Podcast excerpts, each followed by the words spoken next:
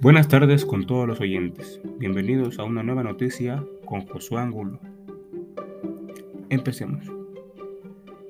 El gobierno de China está muy interesado de trabajar con nuestro presidente Guillermo Lazo para luchar contra la pandemia que hoy en día nos ha afectado demasiado y poder fortalecer las relaciones comerciales y financieras.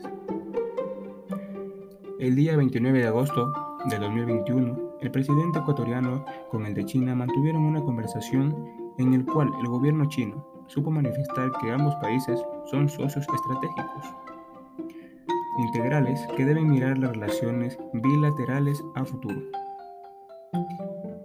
y que también seguirá apoyando a nuestro país y ofrecerá más de 5 millones de la vacuna monodosis de un casino a Ecuador.